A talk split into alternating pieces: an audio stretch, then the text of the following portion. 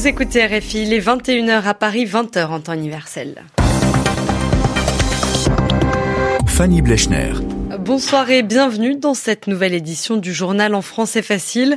Pour m'accompagner ce soir, Sylvie Berruet. Bonsoir Sylvie. Bonsoir Fanny, bonsoir à tous.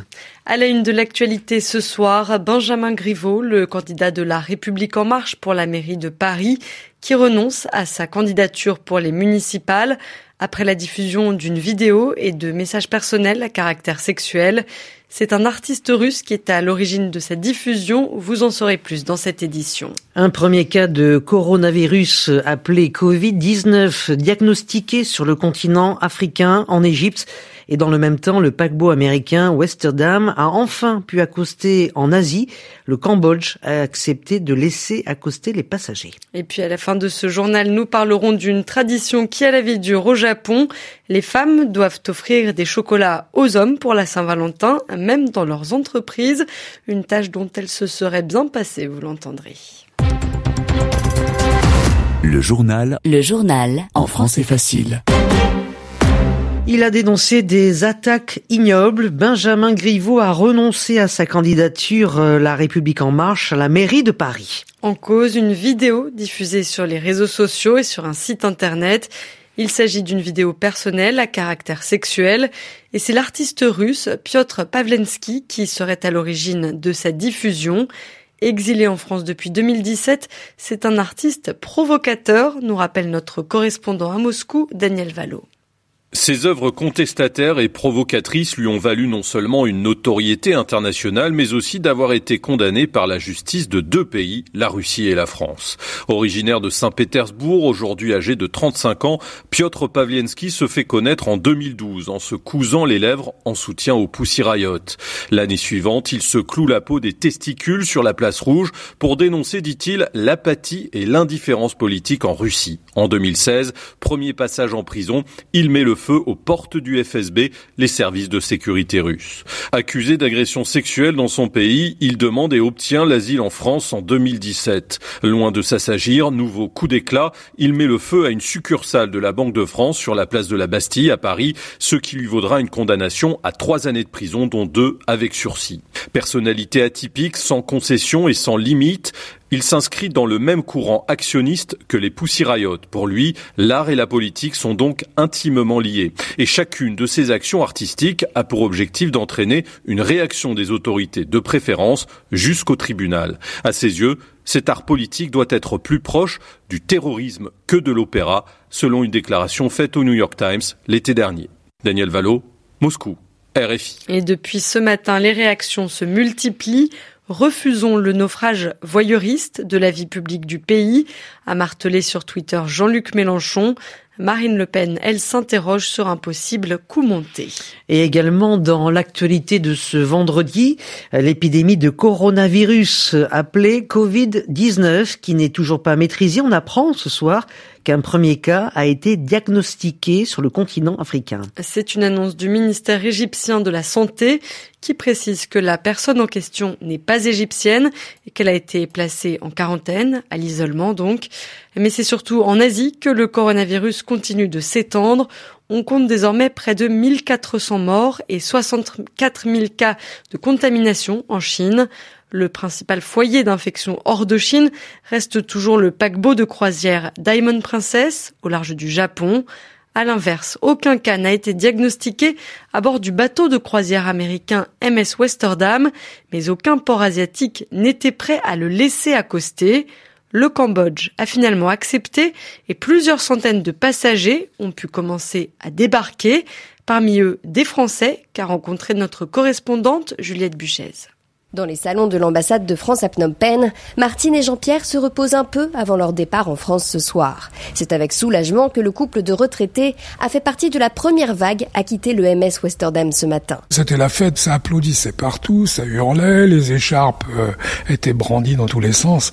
Et là, la première vague partait, on était euh, formidable. Après leur départ de Singapour mi-janvier, l'épidémie de coronavirus amène plusieurs pays asiatiques à fermer leurs frontières à ceux qui ont séjourné en Chine. L'itinéraire de la croisière asiatique commence donc à changer alors que le bateau a fait étape à Hong Kong et Taïwan début février. Bah, au début, on sourit. Et puis petit à petit, les gens commencent à se regarder en disant, bon, maintenant, euh, la plaisanterie a assez duré. Au bout de deux jours, trois jours, mais onze jours, là, ça devenait un petit peu long quand même. Et on prenait conscience que l'affaire devait grave parce que plus personne n'acceptait le bateau. Jean-Pierre explique ne pas avoir été inquiet pour sa santé, même s'il comprend les inquiétudes des autorités.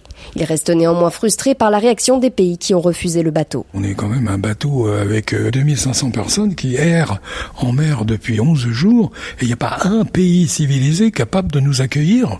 Comment ça, c'est vraiment se poser des questions? Lorsque le Cambodge a ouvert ses portes et ses ports, alors là, on n'a jamais autant aimé le Cambodge. Hein. Mettez-vous à notre place. Une partie seulement des 2200 257 personnes à bord du Westerdam ont pu débarquer aujourd'hui.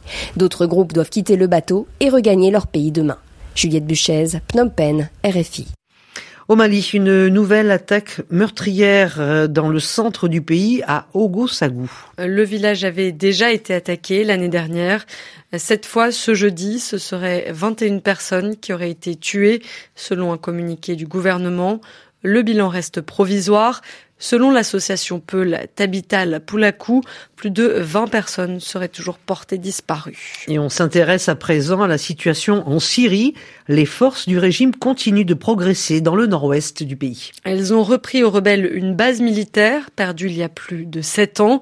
Elle est située à 12 km à l'ouest de la grande ville d'Alep et a été délaissée ce jeudi par des soldats turcs. Explication de Sami Boukhelifa.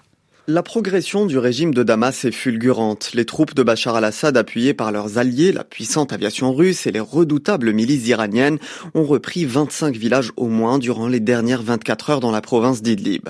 Ces derniers jours ont été marqués par les tensions entre Damas et Ankara.